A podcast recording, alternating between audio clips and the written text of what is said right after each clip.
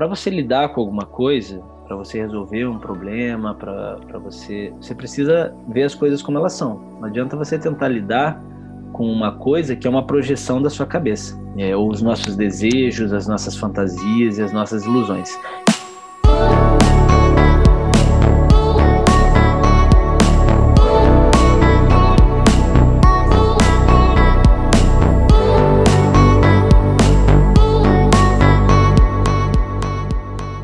Bem-vindas, bem-vindos a mais um episódio de Abrindo Caminhos, o podcast para quem busca ser a versão mais autêntica de si mesmo. A cada semana eu converso com pessoas que são referência em empreendedorismo, arte, ciência, espiritualidade e que buscam expandir consciência no mundo e ser a melhor versão de si mesmo. E hoje eu tenho a honra, a alegria de falar com meu amigo André Baldo, do perfil André Sem Fronteiras, que é um cara com uma jornada incrível, uma história que de vários, vários jeitos se assemelha com a minha, de vários jeitos também é diferente, mas um cara que eu admiro muito e tem muito a contribuir nessa série que a gente está fazendo aqui sobre autoconhecimento.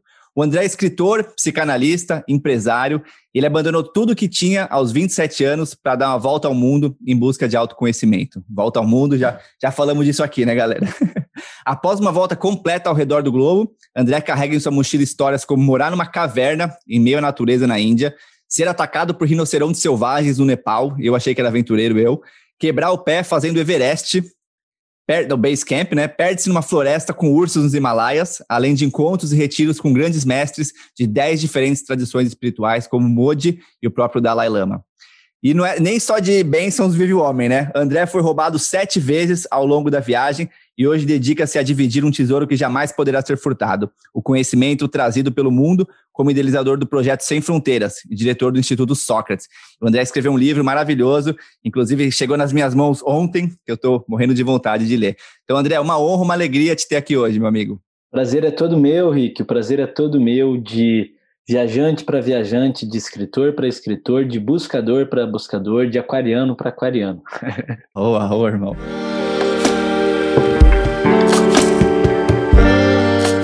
E eu queria começar, André, com essa passagem aqui, né? A gente, assim, dentre tantas coisas que a gente pode falar, né? A gente decidiu focar hoje aqui nesse, no tópico do estoicismo, né? Mas antes eu queria falar um pouco desse encontro que você teve com o Dalai Lama, só para dar uma pincelada, assim, que eu sempre tive essa vontade, né, de estar tá na, na, presença do Dalai Lama e por algumas, algumas vezes cheguei perto disso, mas nunca nunca pude estar tá na presença dele de perto, né? Como é que foi esse encontro e o que, que, que ressoou dele para você?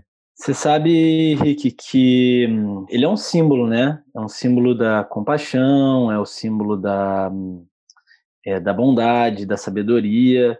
E muitas vezes os símbolos eles ficam no nível idealizado, assim como uma coisa distante, mítica. A gente encontra muito disso nos mitos, né? Pessoas realmente boas e nobres de caráter, elas são tão raras, puras, né? As pessoas puras, muitas vezes elas são tão raras que elas parecem pertencer a, aos contos de fadas.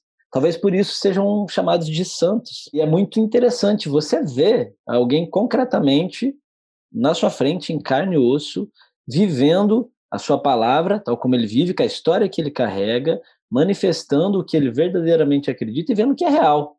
Então isso traz muita ter um encontro desse para mim foi algo de ver que assim como a gente sabe que a maldade existe, eu pude testemunhar ela nesses últimos dias, que a bondade também existe em carne e osso e que é possível. Assim como é possível a mentira, as guerras, o egoísmo, a bondade, o altruísmo, a benevolência também são possíveis. E nos cabe a escolha. Então, quando eu vejo ele assim, parece um cara super simples, cara. E você falando me ressoou meu encontro com os indígenas no Xingu.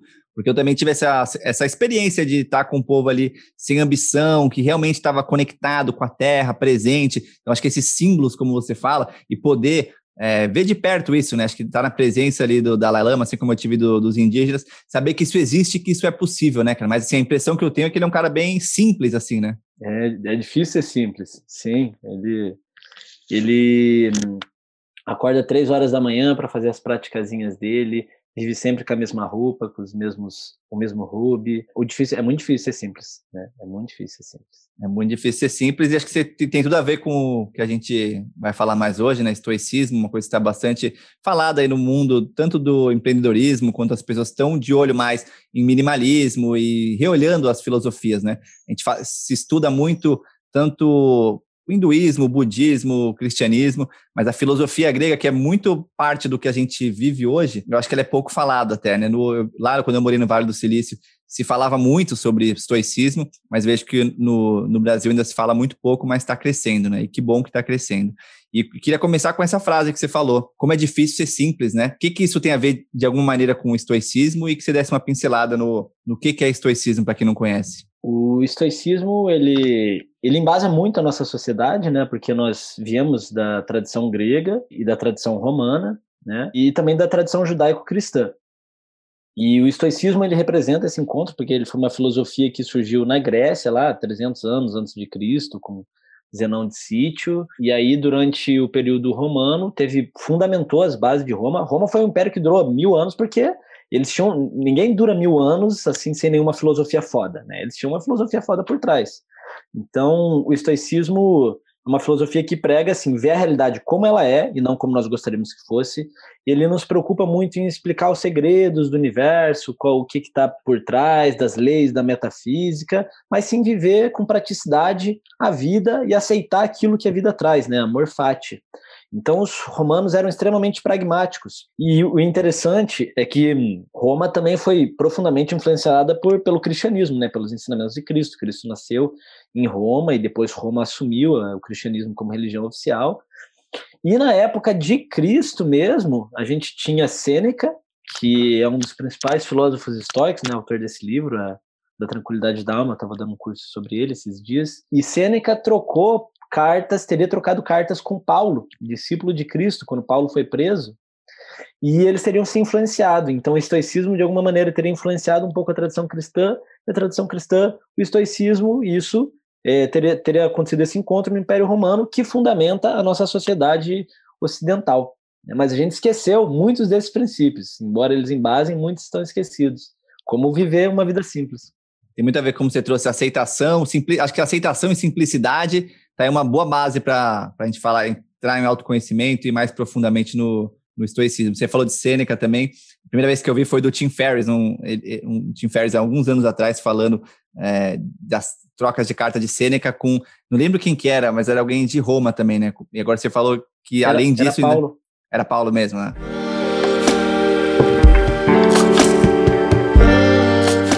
Aí eu queria entrar nesses pontos, aceitação e simplicidade. Qual é a relação para você entre autoconhecimento e aceitação e simplicidade? A relação entre autoconhecimento e aceitação é porque o que é autoconhecimento, né? Conhecer a si próprio. Para você lidar com alguma coisa, para você resolver um problema, para você, você precisa ver as coisas como elas são. Não adianta você tentar lidar com uma coisa que é uma projeção da sua cabeça, é, os nossos desejos, as nossas fantasias e as nossas ilusões. Então, a, a premissa base da filosofia, e a filosofia é a compreensão da realidade, é a sinceridade. Né? Sem sinceridade não tem filosofia. E muitas vezes as ideologias que a gente vive, que a gente prega, elas são, são ideais que não representam a realidade. São coisas que nós gostaríamos que fossem, mas que na verdade não são. E tudo bem.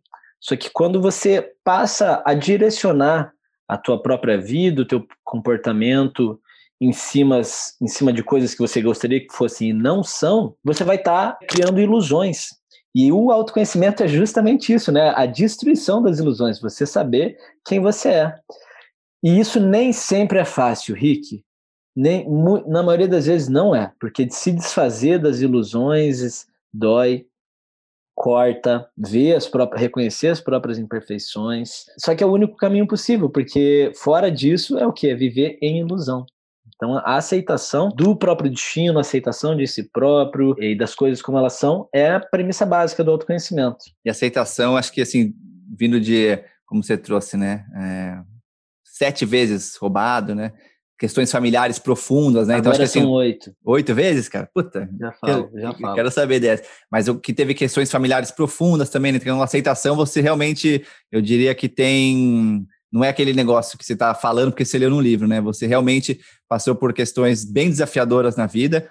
Eu também não sei quanto que você quer é, abrir elas ou não em mais detalhes, mas queria só esse reconhecimento que aceitação para você é algo que realmente é alguém que está fazendo o que fala, né? Não está simplesmente falando para você aceitar as coisas e dentro de si não está aceitando, né? Dá para ver pela tua energia, pelo teu viver, você realmente aceitou o que, o que a vida foi te dando, né, cara? É, primeiramente, Rick, eu, eu sou super confortável para a gente falar sobre qualquer coisa, né? Minha vida é um, é um livro aberto, literalmente.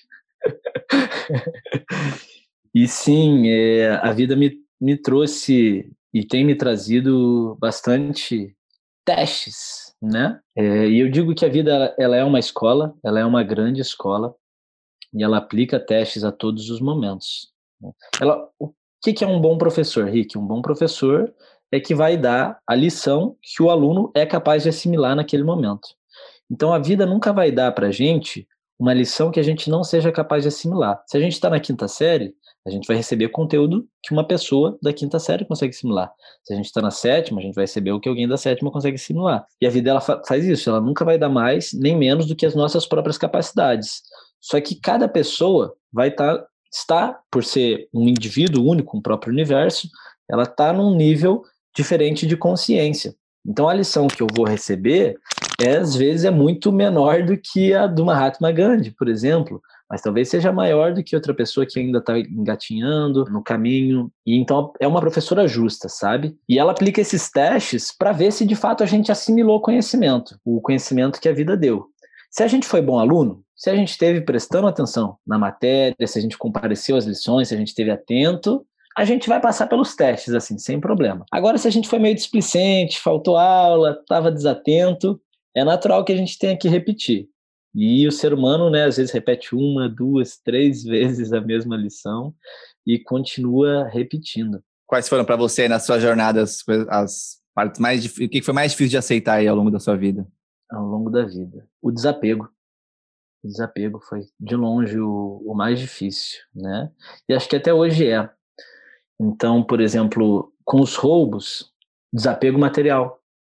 Eu fui não só não só os sete roubos que eu sofri ao longo da viagem, já já no primeiro dia, você lembra na África do Sul, é, ou antes de sair ainda do, do, aeroporto de São Paulo, de ser furtado lá, mas também o, o, roubo do meu sócio, a chantagem do meu sócio, uma semana antes de eu sair do Brasil. Então teve muita questão no que se refere a desapego material, desapego do controle, entender que a vida a vida por si só ela é incalculável né? A gente não tem controle sobre a vida, a gente mal e mal tem controle sobre si próprio. Desapego da segurança, desapego emocional.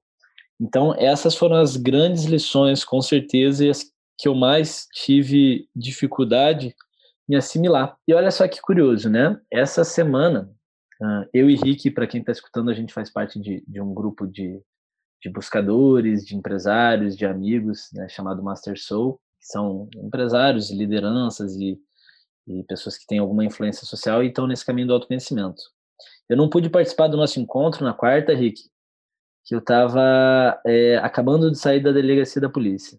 Caraca, o que, que rolou? É, eu tive, na terça noite, é, eu tenho uma outra empresa, e eu tive cinco carros roubados de uma vez só. E mais um, um valor em dinheiro equivalente a mais um carro. Então, mais ou menos seis carros ali. Dava para ter feito umas, umas três viagens de volta ao mundo de novo, né? Mas era eu e meu sócio, não era tudo meu. E a gente foi vítima desse crime.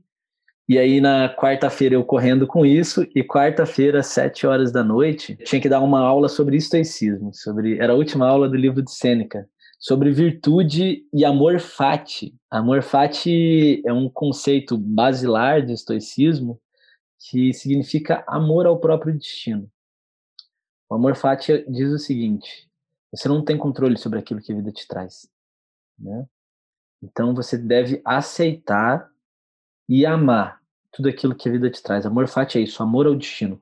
Eu amo tudo que a vida me traz eu aceito e eu uso como combustível para me tornar uma pessoa melhor. E a vida vai te trazer. E aí, e no dia seguinte ainda, eu descobri de um outro empreendimento que eu tinha de seis anos atrás, quando eu era empresário no ramo imobiliário.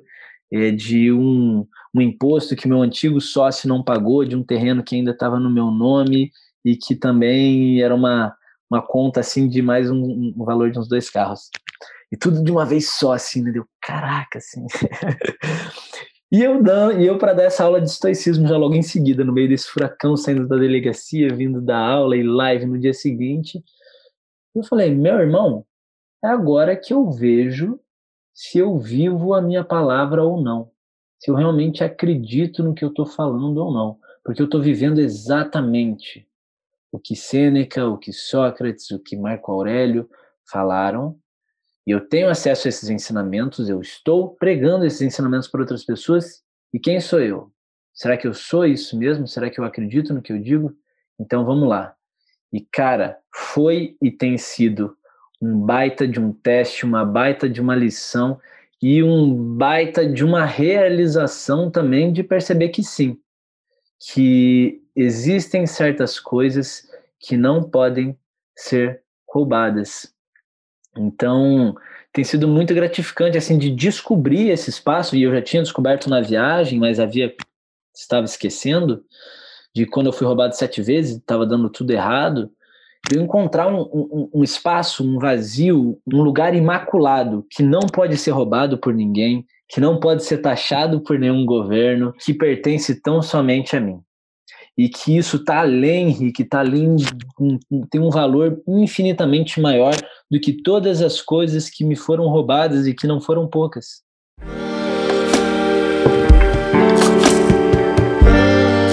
É, eu sinto que você trouxe esse ponto, essa questão interna, né? Tipo assim, a gente viajando, né, de alguma maneira sempre buscando alguma coisa ou, procurando, ou procurando casas assim fora, é, tá dentro, né? A gente está tudo que a gente está buscando fora está dentro, né? Na essência de autoconhecimento, muito se fala disso, assim, né? E você está contando isso na prática agora, né? Então, a, a, gente vai perder os bens materiais, a gente vai perder familiares, a gente vai perder a própria vida, né? O próprio corpo se vai, né? Mas esses, essas virtudes, essa essência, assim, que acho que é isso que a gente busca, na verdade, né? Aquela frase clássica também, aquele que busca é o que está sendo buscado, né? Então a gente está buscando, mas é, é a si mesmo, na verdade. Então a gente fica buscando fora, tá buscando prazeres e é, estados emocionais é, mais tranquilos, ou mais felizes, ou mais agitados.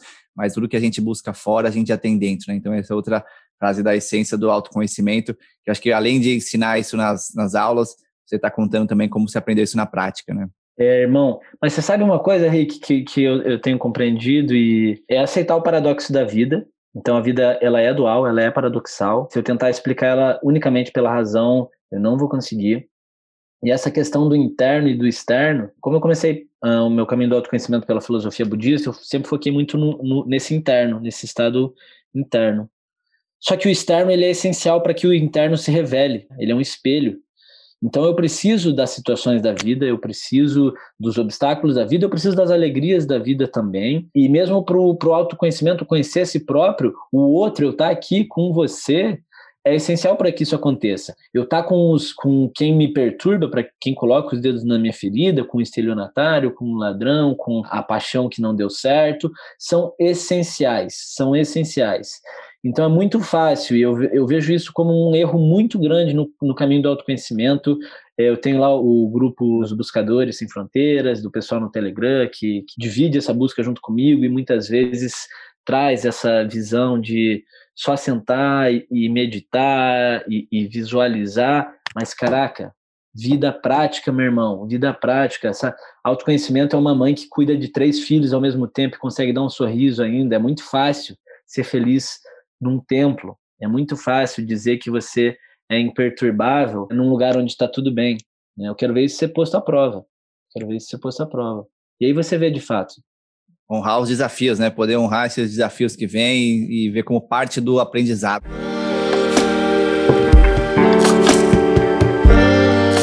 Eu acho que no que está falando, a essência talvez do, do estoicismo, né? Eu queria saber o que, que você vê também da essência do, do estoicismo para quem não conhece nada, para quem quer se está curioso pelo tema e quer saber um pouco mais, assim, né? Ou Sêneca, ou enfim, ou o que você queira compartilhar sobre essa essência. Mas eu vejo que é muito isso do que você trouxe, né? De aceitar o que vem, honrar os desafios, né? As artes marciais, eu vejo que trazem esse conceito também. próprio cristianismo, ame o outro como a ti mesmo. Eu vejo que diversas tradições voltam para isso, assim, né? Para essa essência mesmo de aceitação e de amor mesmo, assim, né? Tipo, amor, aceitação e fazer realmente o que faz sentido, né? Acho que tem um lance das virtudes que você trouxe, que é muitas vezes a gente fica fazendo coisas para os outros ou por medo, e aí passa a vida inteira e aí tá na beira da morte, aí passa a se arrepender pelas coisas que a gente não fez, pelos sonhos que a gente não viveu, né? Então acho que tem muito a ver com essa verdade, né? De viver essa nossa verdade mesmo. Mas eu queria saber na essência para você do, do estoicismo ou de um deles, né? O, o Sêneca, que você estava acabando de falar dele. O que, que é o estoicismo na essência? O, tem algum, alguns princípios, assim, são poucos. Como é uma filosofia muito simples, ela não, não tem muita complexidade, né? Então, são alguns poucos preceitos que embasam o estoicismo, e é muito legal, como você falou, você encontrar isso em diferentes tradições. O budismo e o estoicismo têm muitas similaridades, tá? é quase como se fosse o estoicismo do Oriente, ou vice-versa.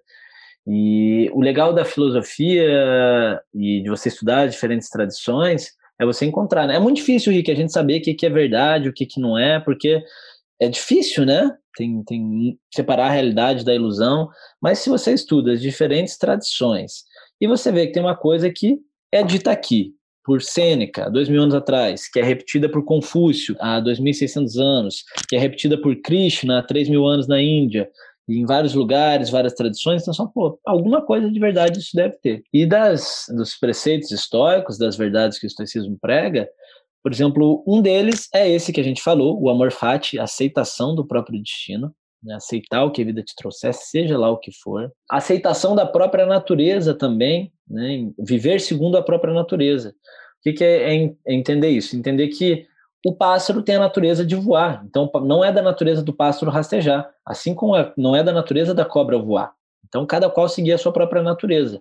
Nós enquanto animais, temos uma natureza, né? Nós temos desejo de reprodução, nós temos desejo de se alimentar, nós temos medo. Enquanto seres humanos, nós temos ainda uma natureza ainda mais peculiar. Nós temos desejos morais, nós temos desejos de, de conhecimento, de cultura. E enquanto indivíduos, nós temos ainda mais a nossa própria natureza. A minha natureza de André é um pouco diferente da do Rick. E o autoconhecimento é você também conhecer a sua própria natureza e agir segundo ela. E no mundo que está tentando constantemente te fazer ser aquilo que você não é, isso é fundamental. Descobrir qual é o teu papel nesse mundo e honrar com ele. Cada um tem aqui o seu papel a cumprir e o autoconhecimento é diretamente relacionado a isso. Você saber a que eu vim a esse mundo, quem sou eu e o que eu e para que por que eu estou aqui. Eu acho que essas são as duas perguntas fundamentais do autoconhecimento. Quem sou eu e o que eu vim fazer aqui? E isso envolve conhecer a própria natureza e agir segundo ela né, que é outro princípio estoico fundamental. Acho que vem essa a questão em relação ao que é o destino, o que é a nossa natureza, por exemplo, na Índia tem a questão das castas, né? Disse ali que você já nasce naquela casta e você já vai trabalhar, ter um trabalho, enfim, um tipo de vida de acordo com aquela casta, né? Vedanta também me ensinou, na verdade, muito sobre tipos de mente, assim, né? As pessoas têm mente mais tipo de engenheiro, mentes mais sociais, mentes mais comerciantes, né? E um dos problemas maiores do mundo hoje é que os políticos e governantes têm mentes de comerciantes, na verdade, né? Estão querendo maximizar o lucro próprio ali e não, e não essa mente social mesmo, de fazer o bem para o todo, né? Então, quanto que realmente você vê que são tipos de mente ou, ou, ou, pessoas que já nasceram com essa predisposição ou destino, e quanto que a gente mesmo fazer é, as coisas, ir atrás, é porque senão é muito fácil a gente ficar, ah, não, é, o destino está aí, não vamos fazer nada, tem tanta desigualdade, tanto desmatamento, tanto problema acontecendo no mundo, e quanto que dessa aceitação também não pode gerar essa inação e não fazer as coisas que poderiam realmente melhorar vidas de outros, né? Cara, eu gosto de você que você é um cara bem perspicaz, que você faz assim perguntas cirúrgicas e você tem uma visão bem legal da situação. Inclusive essa situação que você trouxe das castas na Índia, é de fato isso que você falou. Muita muita gente até hoje na Índia, né, toma o sistema de castas como uma coisa é, é familiar, hereditária e muitas vezes até triste. Mas na origem dos Vedas, o que é dito é que as castas não seriam, seriam de acordo com as inclinações e virtudes pessoais de cada um. Então, como você falou, o cara que é Vaisha, né, que, que seria das castas de comerciante, ele nasceu com essa habilidade de comerciante. O cara que é Kshatriya, que é guerreiro, ele teria nascido com essa, essa habilidade de guerreiro. E não que é a sociedade que determina e é algo inflexível, né? Agora, quando eu falo de aceitação de, do próprio destino, quando os estoicos falam isso, isso essa pergunta que vocês, você fez ela é fundamental. Porque quando eles estão falando de aceitação do próprio destino, eles não estão falando de resignação e de não fazer nada. Eles estão falando de você aceita aquilo que a vida te traz naquele momento, entendeu? E você usa aquilo para agir. Ou seja, para você conseguir agir em cima de alguma coisa, para você conseguir resolver um problema, primeiro você precisa aceitar que ele existe, que ele está ali. Então, quando a gente fala de aceitação de próprio destino, a gente está falando isso. Eu aceito que a vida me traz e, em cima disso, eu tomo uma ação. É como aquela frase do Mark Twain. É, não importa o que a vida fez com você, o que importa é o que você faz com que a vida fez, você, fez com você. Então, a, a morfate, a aceitação do próprio destino é isso eu aceito o que o mundo me faz, mas eu posso agir em cima disso. Eu posso agir em cima disso. E eu sempre digo que tem, que tem dois caminhos, né? Tem o caminho da aceitação, no sentido de resignação mesmo, né? Ah, aconteceu isso e beleza, é assim, eu não vou fazer nada sobre isso, eu aceito e é assim. Tem o caminho da ação, né? Que então tá, eu vou fazer algo para mudar isso.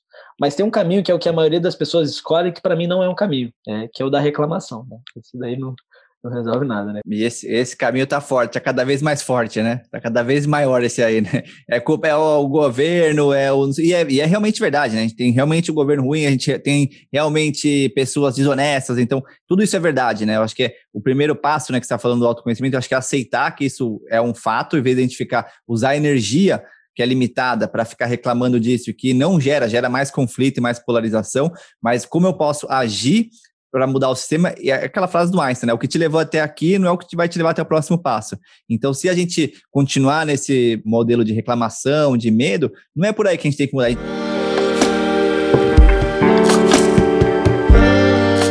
Eu reconheço que a gente precisa agir de uma forma mais inteligente para mudar as coisas. A gente precisa é, subir o nosso nível do, de, do jogo que a gente está jogando, né? Porque do jeito que está, acho que assim, reconhecer que tem muita desigualdade, falando assim de um lugar de privilégio, né? De quem está num, num lugar, vivendo uma vida com conforto, tem muita gente que não está nesse lugar, né? Então, a gente realmente está num, num mundo desigual que a gente pode agir para fazer. Mas reclamar, reclamar, reclamar, não agir, eu acho que é a coisa mais eh, inconsistente, né? Eu acho que essas filosofias elas são boas porque elas trazem um pouco mais de coerência e constância nas nossas vidas, né? É, é isso mesmo, cara. Hum. E aí, como agir, né? O que, como, como deve ser essa ação? E aí, esse outro princípio é fundamental do, do estoicismo. E, e, e, quando eu falo desse, desse lugar, eu estou falando um lugar de estudante, né, de eterno buscador e de quem está tendo as oportunidades da vida de pôr isso em prática, né? Não, não sem dor, não sem dor. É, outro princípio do estoicismo é viver segundo as virtudes e é você buscar trabalhar os seus vícios, né? Então, eles colocam a virtude, o desenvolvimento das virtudes, como um caminho seguro para você tomar decisões e ações é, que de fato vão trazer algum tipo de mudança positiva e significativa. Então, por exemplo, se você, você é viajante, que eu sou viajante, a gente passou por várias tradições, a gente passou por tradições é, bem desenvolvidas, tradições é, primitivas, por culturas ocidentais, orientais, por regimes de esquerda, regimes de direita, democracias, tiranias, teocracias, monarquias, a gente passou por tudo isso, né? Em todas essas tradições, em todas essas culturas, e não só no tempo que a gente vive, mas como em todos os tempos, passado, presente e futuro, sempre vão estar as virtudes como algo fundamental e valorizado por todas as sociedades, seja lá quais forem. E nenhuma sociedade vai ser valorizada ser covarde. Nenhuma sociedade vai ser valorizada ser mentiroso. Em nenhuma sociedade a injustiça vai ser vista com bons olhos. Em todos os tempos, em todas as culturas, em todas as tradições, a bondade, a honestidade, a benevolência vão ser colocados em altos patamares, porque isso diz respeito à essência humana. Então, a leitura que os estoicos viram foi sobre isso.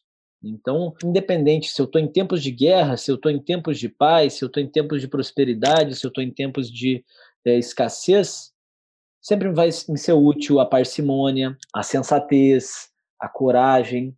Isso foi algo que a gente viveu no mundo, né? Então, tipo, pô, eu ser honesto, eu, eu, ser desenvolver o bom humor, eu é, é, desenvolver a faculdade da razão era útil em, nos Himalaias, era útil no, no Saara, era útil debaixo dos oceanos, no meio dos desertos. Então, esse é outro princípio estoico que, que a gente vive de fato na nossa vida, né?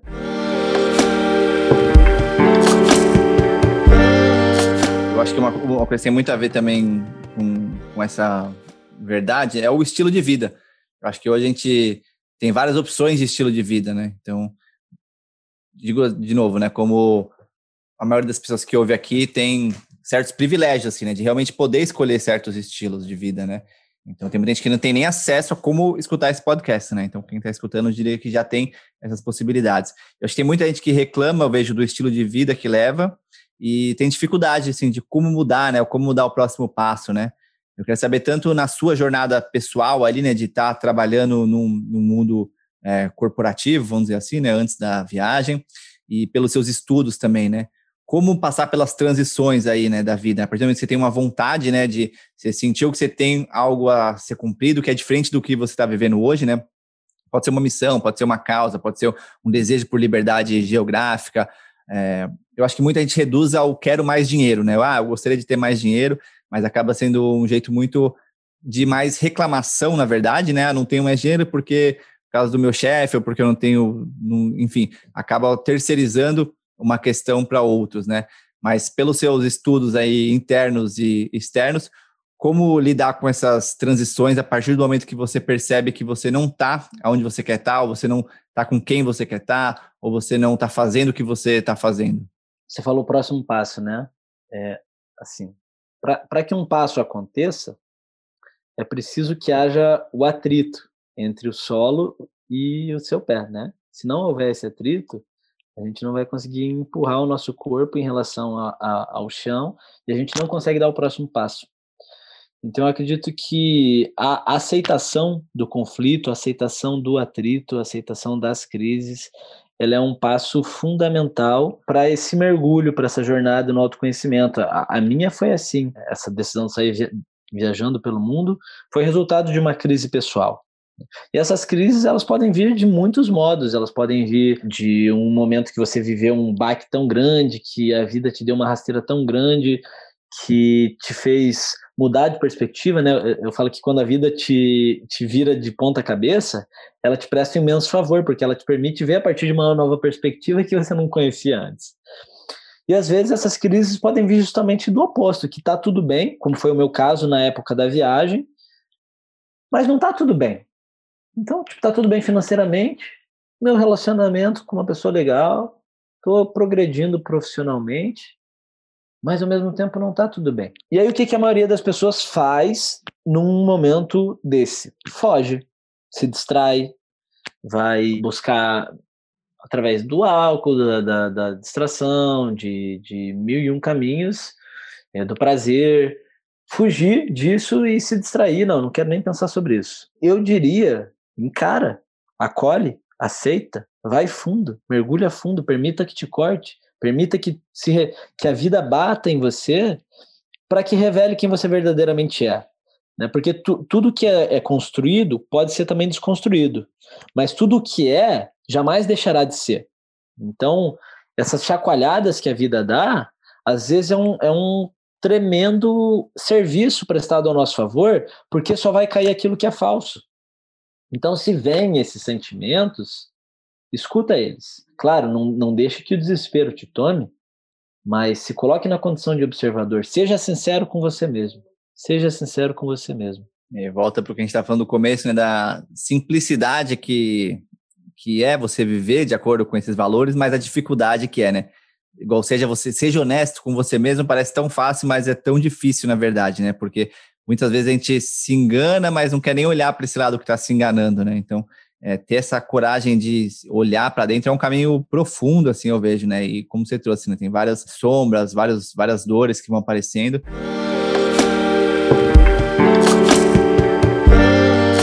lembrei de uma conversa que eu tive aqui com a, uma psicóloga, Delmar, do Instituto Evoluir. Ela, ela, a gente falou sobre Ken Wilberg, né? Principalmente sobre níveis de consciência. E ela trouxe a questão da dor ser inevitável, mas o sofrimento ser opcional, né?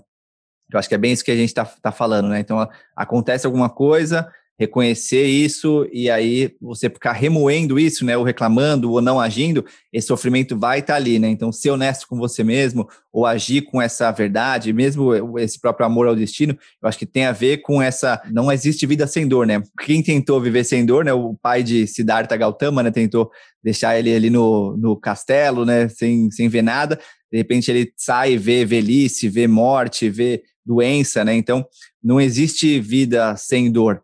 Mas o que você faz a partir disso, né? Você pode reclamar, você pode viver com medo para tentar nunca ter essa dor, e aí você vive uma vida apática, ou amortecida, ou anestesiada, como você trouxe, e no final você acaba se arrependendo por não ter tido a coragem de fazer aquelas coisas ali, né? Mas muitas vezes você precisa de ajuda, de apoio mesmo, né? Mas acho que é reconhecer é o primeiro passo e o passo mais, mais importante aí, né? É, cara, acho que você trouxe um, um ponto muito fundamental, porque assim, esse momento que a gente está vivendo, tá todo mundo é, assustado com razão, né? Horrível, é triste, é doloroso. Só que a tristeza, a dor e, e, o horror também fazem parte da vida, né? Os nossos antepassados viveram isso, os nossos descendentes vão viver em algum nível. A Siddhartha tentou fugir, tentaram privar ele da morte, da doença e, e da pobreza e, do, e da velhice. Ele viu tudo isso acontecendo e foi isso que levou ele ao despertar, né? Foi o encontro com esses fatores que levou ele ao despertar. Então, quando a gente embarcou nessa jornada aqui, Rick, é, de algum modo acho que a gente assinou um contrato. Eu, eu, eu, tô eu tô sujeito a essas coisas, né? Quando eu topei vir aqui, eu topei tá sujeito a essas coisas. E aí, tipo, quando a gente passa por esses obstáculos, que assim, eu falando agora do, dos meus roubos ou ou da dificuldade de deixar uma grande paixão para trás, ou, ou, de ser enganado, ou de viver a solidão, e agora mais esses outros contratempos.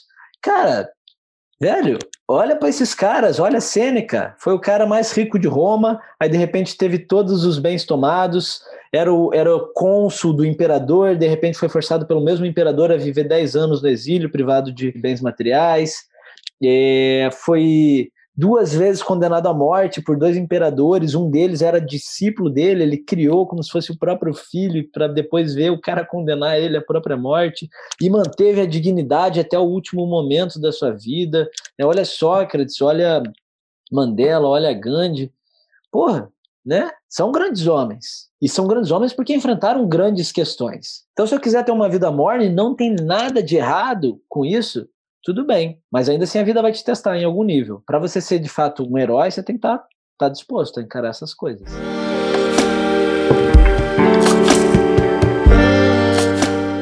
A jornada do herói sempre tem o, aquele ponto, né?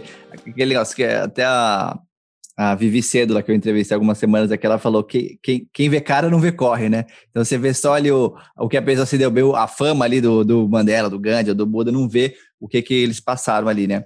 E a gente citou alguns, alguns desses grandes homens, né? Eu queria entrar um pouco nessa questão do gênero, né? Muito tem se falado agora do sagrado feminino, né? Há, há algum tempo já, né? As mulheres já têm essa, essa maturidade emocional maior de se colocar em círculos, em rodas, em mandalas e falar sobre o sagrado, né? Próprio conceito que se tem hoje, né, de que se foi muito deturpado, né, de bruxas, né, inquisição e todo esse passado que foi muito machista e ainda é, né, no mundo inteiro colocando privilegiando homens, né.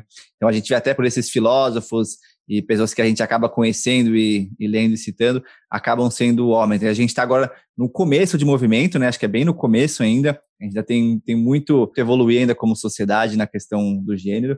Mas acho que esses começar a falar disso, eu acho que já é uma coisa muito poderosa, né? Queria entender de você assim, o que que você nesse passado que tantos eram homens assim nesses filósofos e, e líderes sábios, e a gente tem poucas referências, né? Não que não existiam mulheres assim, mas é que elas eram bloqueadas, linchadas, queimadas, né? Queria ouvir um pouco da tua visão sobre essa questão de gênero passado e, e atualmente. É, eu acho que, que é um, uma falta, uma falha cultural muito grande, né? Assim, algumas sociedades você vê que, por exemplo, o Egito tinha Cleópatra, né, uma grande líder que, também é, domou, é, nossa, é, assim, colocou muitos homens no, no bolso, assim, é, vários imperadores se curvaram de fato a ela, é, mas a gente tem muito pouca referência mesmo, Rick, é triste isso, né? Eu acho que mesmo na, na questão religiosa, assim, o feminino ganhou muito pouco espaço. Você olha para uma, uma tradição já hindu, É, a gente já tem sempre o, o, uma deidade tem a sua contraparte feminina, que é tão poderosa quanto, né? Shiva e Shakti, é, é, é, é Parvati, Kali, Durga, é, mesmo na tradição budista, eles também, as deidades possuem suas consortes, mas assim, você vê na prática, é, as monjas do, no, no Zen budismo, para conseguir ter o direito a, a, a, ensinar, é uma coisa muito recente, que exige muita luta, né? Então, me parece muito claro como uma injustiça mesmo. É uma mudança cultural que, é, graças a Deus, está acontecendo bem rápido, ou pelo menos na nossa sociedade, em outras não, o que não significa que não tenha muita coisa para ser mudada. A gente tem essa capacidade incrível, que é exclusiva do ser humano, de que a evolução cultural é muito mais rápida do que a biológica. Então, digamos assim, né, se a gente vivesse numa espécie que o gênero masculino tinha, tem uma capacidade de dominação e de poder muito maior do que o feminino. E assim, fisicamente, o homem ele é mais forte que a mulher. Para que se houvesse uma, equipa uma equiparação de poder a nível biológico, isso poderia demorar bilhões ou bilhões de anos. Agora, com a cultura, cara, a gente consegue mudar isso muito rápido. E muito rápido a nível de interferir na própria biologia. Então, por exemplo, a própria questão em relação à homossexualidade, que ainda está, as relações homofativas, que ainda precisa ser muita coisa trabalhada, em questão de, de 30 anos já é uma opinião muito diferente do que, do que há 30 anos atrás, e que daqui a 30 anos já tenho a esperança que seja outra coisa. Em relação a gênero, me parece que também, né? Há 30 anos atrás, o divórcio era um tabu, assim, coisa indiscutível. É, era coisa, pô, não dava para discutir uma mulher se, se pedir divórcio, que era uma coisa horrível. Então, me parece que o caminho é o da mudança cultural mesmo. Isso que você está fazendo, de abrir espaço para muitas mulheres virem aqui e dar a sua voz também, né? A gente aprender com elas. Acho que nessa, na, na condição de homem a gente tem que parar escutar, aprender muita coisa nessa sabedoria que está reprimida e que a gente está engatinhando ainda. Né? Mas que é a partir da mudança cultural. O Murica, eu tive a oportunidade de estar com ele um pouquinho antes da minha viagem, é, numa palestra que ele deu aqui em Curitiba, ele falava assim: se não cambia a cultura, se não cambia a cultura, não cambia nada. Quem quer? É, não muda nada. Quem? O, o Murica. Murica. É. Eu fui numa palestra dele também. Não muda a cultura. Não muda nada. nada. E cara sinistro, né? Isso é uma referência é. mesmo, né, cara? A gente olha, olha o, o, o presidente que o Uruguai tinha, olha pra cá, fala, nossa, como. É, que, que, pariu, que né? cara sinistro, que tristeza, cara. Mas é isso, eu acho que a boa notícia é estamos evoluindo, mas é, acho que esse desejo que seja mais rápido, né? Eu acho que voltando também para o estoicismo e para as questões de autoconhecimento, uma das grandes questões que eu tenho experienciado hoje em dia é isso, né? Reconheço uma evolução é, minha, do planeta, do mundo, mas tenho uma vontade que as coisas sejam mais rápidas, né? E aí, quando eu vou estudar e perceber, volta para a aceitação, né? De entender que as coisas têm o, têm o tempo delas, né? As coisas estão no lugar delas, mas aí eu volto para aquele qual que é meu papel nisso, né? Acho que voltando para o destino, aceitar o destino, como eu consigo, né? O que eu busco fazer aqui no podcast, ou onde eu tenho feito, e você também, é, em todos os lugares que você tem atuado, eu acho que é isso, né? Como é que a gente consegue catalisar essa evolução necessária? Como é que a gente consegue ser agente de transformação de verdade, né? Eu costumo sempre falar que para você ser a versão mais autêntica de si, a melhor versão de si, não dá mais para você querer abrir um negócio simplesmente para ter a sua liberdade financeira é, e geográfica. Eu acho que a gente está num ponto do planeta de, de desigualdades é, sociais ambientais que a gente precisa realmente é, colocar a consciência a serviço do planeta mesmo. A gente precisa realmente trabalhar para causas, para questões de. E, assim, e digo isso para quem está nessas posições de privilégio para poder fazer isso, né? Acho que tem muita gente que está precisando realmente de comida no prato mesmo, né? Então, como é que vou falar para alguém, né? Como você falou, né? Alguém que tem ah, o autoconhecimento é uma mãe com três filhos chorando ali, né? Como é que você vai exigir de uma pessoa que não tem condições para fazer e, e, mesmo assim muitas dessas são as pessoas que mais estão no front ali da batalha lutando, né? Enquanto muita gente que está nos seus confortos, nos seus privilégios ali acaba ficando muito numa competição, eu vejo assim, né? Muito do que impede, eu vejo, as pessoas de agir em prol de um bem maior, é uma competição que é uma comparação com os outros, né? Ah, então tal pessoa ali está ganhando mais dinheiro que eu, deixa eu ir atrás de mais dinheiro, né? Ao invés de como é que eu consigo é, servir mais, né? Eu acho que o servir é uma coisa que a gente precisa urgentemente despertar, né? O que eu busco é isso, né? Como é que a gente consegue despertar o servir, né? Queria ouvir um pouco de você, como é que você vê é, as possibilidades reais de nas interações que você tem tido com pessoas e o que você tem estu, estudado, da gente fazer esse servir despertar em escala maior. Eu acho que tem outro conceito histórico que, que ajuda muito, cara. Até um conceito histórico interessante para a gente concluir qualquer coisa, que é o memento mori, lembrar da própria morte. Quando você olha, você entende que você. Tem uma entrevista que foi feita com, com 100 pessoas com mais de 90 anos sobre o, que elas teriam feito diferente na própria vida se elas pudessem recomeçar, né? Voltar no tempo e começar de novo. E uma das principais respostas que teve presente em basicamente todas essas pessoas era fazer mais coisas que perdurariam após a própria partida. Ou seja, fazer mais coisas que transcendem a si próprio, que vão além de si próprio, que transbordam o ego, né? Que inclusive é na pirâmide de Maslow, que é bastante conhecida, pouco se sabe que depois dele colocar lá, ele tinha colocado no topo a autorrealização, né? E aí ele fez uma releitura alguns anos, de, alguns anos depois, que ele colocou um passo ainda acima da autorrealização, que é a transcendência. Você ir além de si próprio. No Nobre Caminho Óctuplo do budismo, tem como oitavo passo a iluminação, diz que ainda tem um passo extra, né, que quando você atinge a iluminação e você levanta, trazer benefício aos seres, quando você volta para o mercado de onde você saiu. O conceito de Bodhisattva é esse, né? O Bodhisattva é o cara que busca a iluminação, não pela iluminação em si, mas para poder gerar bem, mais benefício aos seres, porque ele sabe que atingindo a iluminação ele vai poder trazer mais benefício aos seres. E aí, quando você lembra que você está aqui de passagem, que essas coisas, esse corpo, os seus bens materiais também já, né, já vão embora acho que isso desperta uma, uma urgência de você estar tá atento para coisas mais elevadas. Né? Acho que a, a, a morte ela é uma sábia professora para a vida. Então, o Memento Mori, que é um dos princípios estoicos, os estoicos, Marco Aurélio, você pega o diário dele, né, o imperador romano, estoico, ele fala totalmente, toda hora.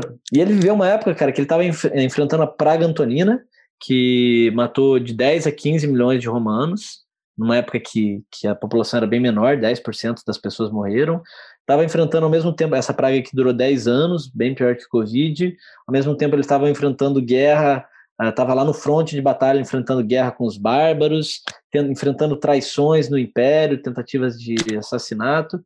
Então ele tinha a morte à espreita, cara, e ele estava toda hora escrevendo no diário dele, refletindo sobre isso e numa boa, e isso fazendo ele despertar para hum, para questões mais elevadas. Então, esse é um caminho de dissolução do eu. E talvez não até dissolução, né? Porque, bem, você está vendo que a morte é uma possibilidade, então vai ter a dissolução do corpo, que é a base para o ego. Mas pelo menos colocar ele no seu lugar, não mais do que ele é, entender que, que eu sou uma pecinha no tempo e espaço, que essa pecinha está passando também. Então, que essa pecinha faça um bom jogo, cumpra com o seu papel. E o jogo, o tabuleiro da existência é imenso, né? Ele não, não, não cessa. Demais.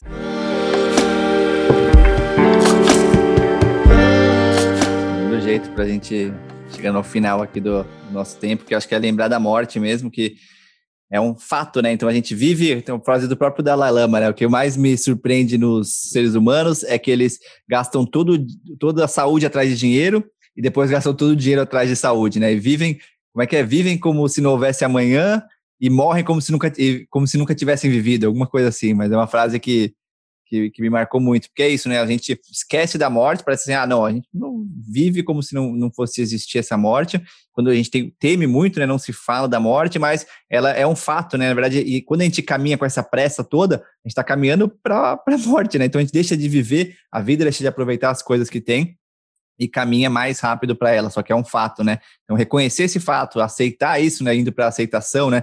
E para a dificuldade de aceitar simplicidade, que é essa dualidade também, né? É, você nascer e morrer, né? Não é nem vida e morte, acho que é nascer e morrer, né? A vida acho que é muito mais do que isso, né? Não vamos ter tempo para falar das questões espirituais nesse papo, vamos ter que marcar um outro para depois ir nessas questões, né? De, de Deus ou, enfim, várias outras palavras que, que vêm aqui que, que geram várias imagens mentais nas pessoas, né?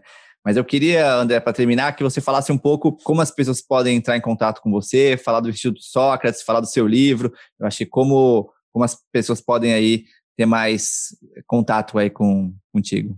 É, antes agradecer imensamente a ti, Rick. Você é um cara incrível, tenho uma admiração imensa por você, pela leveza como você, você leva a vida, a bondade que você tem, a perspicácia que você tem e a agilidade que você tem para aprender. Tipo isso que a gente falou de, de, de aceitar as coisas como elas são. Me parece que você tem uma facilidade muito grande para isso, porque, por exemplo, alguém vem e fala: Não, é assim que funciona nesse contexto e é assim que precisa ser feito você já vai lá, pá, pá, pá, já fez, já está aplicando, já está vivendo aquilo, já incorporou na tua vida.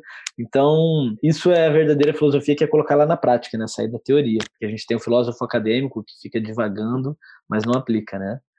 Então, eu tenho uma admiração muito grande para você, e é sincera mesmo, um carinho muito grande. Por isso eu agradeço por estar aqui. Agora, quem está ouvindo, eu agradeço também imensamente por ceder o tempo, o precioso tempo de vida para ouvir a gente falar qualquer coisa. É, tempo, o recurso mais precioso de todos, que não volta.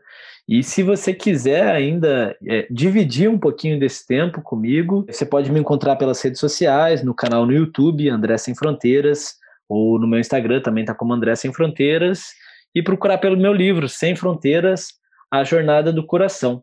Né? Já o trabalho do Instituto Sócrates é uma ONG que eu sou diretor, junto com um grande amigo meu, e a gente tem como missão educar heróis através das virtudes. Né? Nosso totalmente voluntário, a gente paga para trabalhar lá, na verdade, mas é isso. Como diria Sêneca, viver é ser útil aos outros. Então, eu honestamente espero que essa conversa aqui, que o Rick promoveu com muito carinho, tenha sido útil a você que está escutando de alguma forma.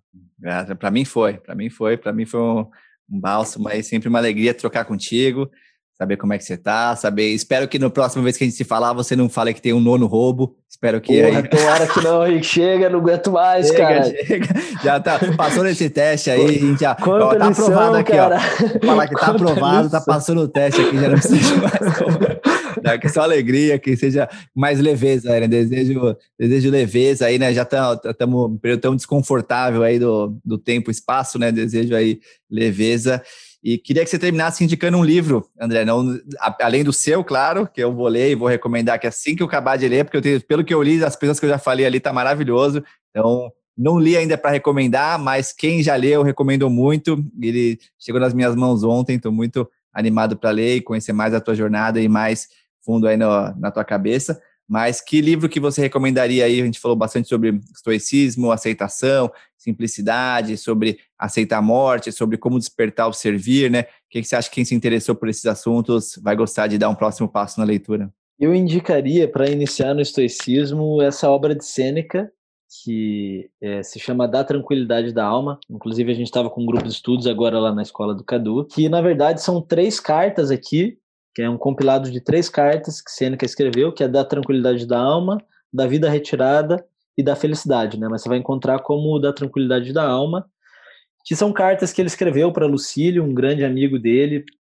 Algumas pessoas dizem que até era o filho dele, e ele refletindo sobre a vida, assim. Uma linguagem extremamente simples, mas um livro pequeno, tem aqui cento, 130 páginas, pequenininho, pocket, mas que tem linhas que vão servir para a vida inteira, com certeza. Grato, massa, massa. Tá, a gente vai colocar os links aqui, tanto do, do, do teu perfil e das coisas que você mencionou e do livro também. E te agradecer demais, André, pelo tempo, pela energia, pelos ensinamentos, pela troca, pela nossa amizade. Espero que em breve a gente possa se encontrar de novo e trocar mais aí no, no espaço-tempo. E gratíssimo você por ter escutado a gente. A cada semana eu converso com pessoas que são referência em empreendedorismo, arte, ciência, espiritualidade e que buscam ser a versão mais autêntica de si mesmo. Se você gostou desse papo com o André, dá uma olhada no episódio 5 do podcast, A Jornada do Autoconhecimento, para mergulhar mais ainda nesse tema. Então, estoicismo é uma, um tema que, por mais que esteja crescendo em popularidade, é uma daquelas coisas que é boa que estejam crescendo. Então, foi uma alegria aprender e trocar mais aqui com o André hoje. E Vejo vocês na semana que vem. Valeu, galera! Arru!